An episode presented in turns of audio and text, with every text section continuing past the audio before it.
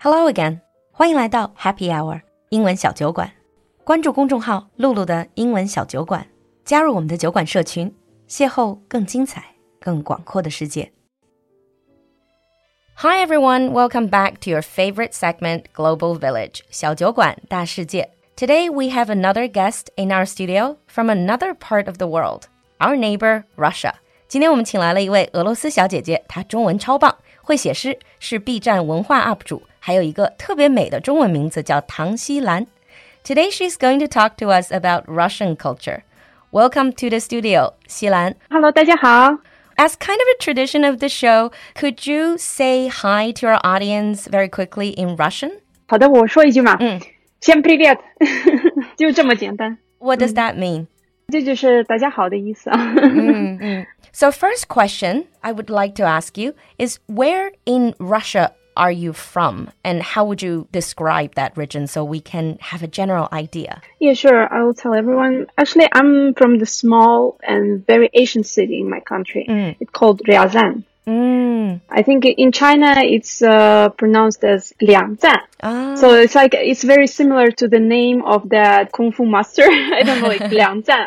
mm. it's right the same way. And Actually, this the place I born in is a very old Asian city, even more older than Moscow. Mm. So it's like a very historical place, but it's not very big city. So usually we don't have a lot of population there, and like the city is very small. So this region actually has uh, rich traditions and centuries old history. Mm. So in the past, people who lived there, they created a great cultural layer of traditions and memory of many generations, ah. which is like ins- inseparable from the Slavic culture. So that region is mostly like famous for Slavic ah, culture. The Slavic culture. Yeah, it's like very Russian, mm. real Russian traditional place. Mm, yeah. Mm. So also we have a lot of natural resources and the main waterway is Oka River, Oka divides in ter- like the territory of the Ryazan region in two parts. So it's like separated in northern and covered mostly with forests. The southern one mm. covered with the forest st- steppes. Mm. So the mm. climate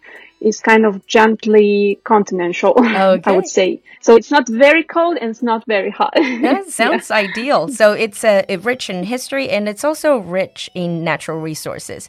But actually brings us, yeah. you mentioned it's more the Slavic culture, Slavu 文化. Now, here, I would yeah. like to mm. ask uh, relevant questions. Russia is a massive country that spans two continents. So you have the mm, Asian yeah. part, you have the European part. Mm. How has this affected the people and culture. So, would you say Russia is more divided, as in some parts are more European, some parts are more Asian, or is it everyone is feeling two sides of the culture?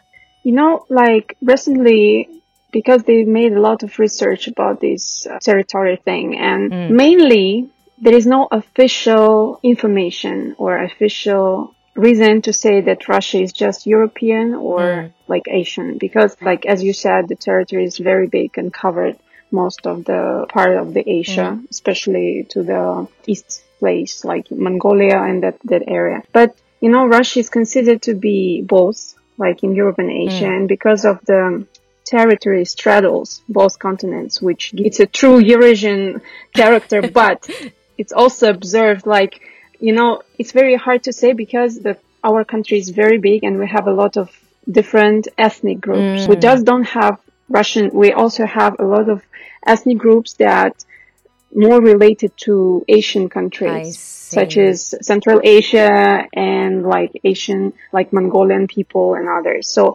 but it's also like generally accepted now that 23% of Russia is in Europe and 77% in Asia. I see. Yeah, but the most of population in Russia lives in the European part of the country. So mm. I think it's more related to historical development, such as from the long history back then, the European countries that were near mm. to the Russian part, like European part of the Russia, yeah. they were communicating more closer than for example, China with, Russia, because, yeah. you know, China is too far from the European part, where it's the Moscow and St. Petersburg, those big cities there. Mm. They didn't have enough contacts. Mm. Yeah. So that's why maybe European culture and lifestyle actually affects us more mm. than Asian one. But we still like, I can say that we officially, we don't define ourselves as European or in Asian country. Just Russian. Yeah, with something in the middle yeah. or something special. I don't know. yeah. Rather unique identity. Yeah, the unique. Mm. Yeah, that's true. yeah, I know that's a really complex topic, but we're not going to obviously go into history or politics. But one thing, one yeah. big part of any culture is the food culture. Oh, yeah. The reason why I was asking that question is also, for example, you said that's a very unique culture. You got influences from both sides. Um, then what is the food culture like? Well, actually, you know, the Russian food culture is not that much complicated as Chinese one, mm. I must say, because, you know, in mm. China, each village, each city, each region has like its own Specialty. special, unique mm. type of food. Yeah. And sometimes I'm sure like there are a lot of Chinese people who have never been to some other parts in their country. They never tried it before. That is definitely true. yeah.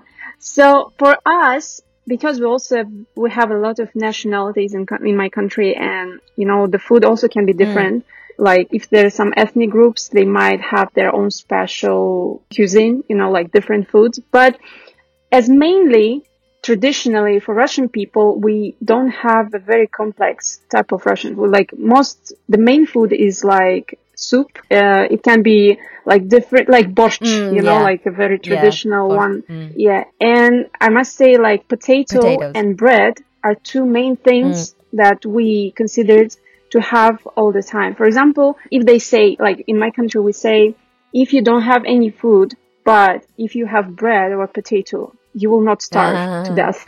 you will survive. It's, I think it's the same analogy with the rice. Like in yeah. China, rice is the staple. There's the staple. Everything, right? Yeah. But in China, it's perhaps more southern northern people, I think they do eat mantou a lot. So it's that, and that part is probably closer to like bread. Yeah, maybe like mantou and noodles. Yeah, exactly. As well. yeah. It's so original, really. Yeah. Yeah. So those are the staples. But do you eat a lot of meat in the daily diet? Oh, yeah. Mm. Yeah we love meat. We eat a lot. Mm. As I remember back myself, like I was studying at middle and high school at, in Russia, and those times I remember every weekend, me and my parents was going to the countryside, mm. spending time outside and we usually always do barbecue. I think it's more barbecue. similar to European culture because, ah. you know, European people also like to go outside countryside or for picnics. So they need to make a barbecue. They like meat as well. Yeah. If I remember correctly, there is yeah. something in Russia called dasha. Am I pronouncing that right? It's like a summer house sort of thing, like outside of a ah it's dacha dacha okay sorry for the pronunciation yeah yeah mm. it's called dacha yeah it's like kind of a house mm. that you always go on weekends or on holidays mm. or vacations it's not like the stable place for mm. living but also there's some people they prefer to live in the countryside and work in the city so they have cars they go mm. to the city for work like every morning mm. like my parents usually my father he likes to spend time in the village. He thinks it's much peaceful for him. Mm. I think it's also related to the age. Yeah, true. I think when you get older, you want to run from that big city, from this, relax. you know, yeah. crazy lifestyle. And that's why, like, my parents also like to spend time mm. outside, like in uh, in the countryside. Mm. But usually, me myself, I also like village. Like, I like countryside because you know, being as a poet, writing poems or something, I need the quiet. that connection with the nature a lot. Yeah. yeah. So it's it's kind of effect mm. on me. Mm. so that was a little bit about the food itself, but yeah. what about the lifestyle? Like, do people mostly cook at home? Like now, your generation, do people mostly cook at hmm. home mm. or eat out? If at home, then who does the cooking? Yeah, I think this is also a very good question because I've been like living in China for past eight years. Wow. Yeah, it's a long time. Mm. And I found out that nowadays there are a lot of people they don't cook at mm. home or they even don't know how to cook. Yeah. They just go outside. I think it's also related to you know, economical development, like the, it's, uh, the economy, the lifestyle, everything gets easier. You can order, Delivery. take in, you mm. can, yeah, you just can go outside and they're like few blocks, you already find some food and you don't have to like consider to cook something mm. yourself.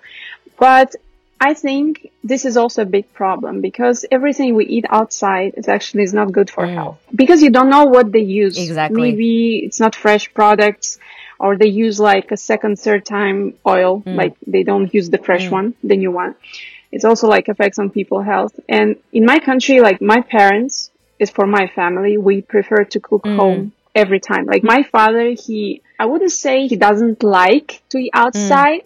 I mean, you know, it depends because sometimes if there is some gathering or party, for sure, you like you're going outside somewhere with yeah. friends, you have to eat outside. But he still prefers to eat home ah. at home, and usually my mom cooks for mm. him. Like in my country, women mostly cook for a man or for the family. I see. But it's yeah, it's kind of different from China because like recently, I, really a lot of Chinese men for the family. Maybe that's just.